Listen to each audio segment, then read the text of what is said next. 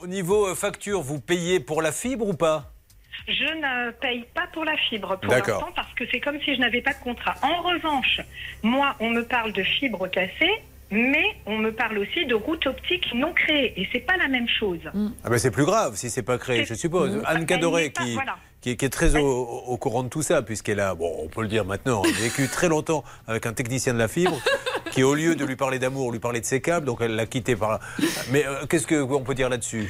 Euh, non, effectivement, mais Julien, c'est ce qu'on disait aussi euh, pour le cas de Sylvain. En fait, il n'y a aucune obligation légale qui impose à un opérateur de raccorder la ligne d'un client à la fibre. En fait, il n'y a pas d'obligation maintenant. Le seul truc, c'est que si jamais vous avez donc payé un, un contrat, là, là, dans ces cas-là, vous pouvez demander à la fois le remboursement des sommes engagées et des dommages et intérêts. Malheureusement, on n'est pas dans ce cas-là aujourd'hui avec Hélène.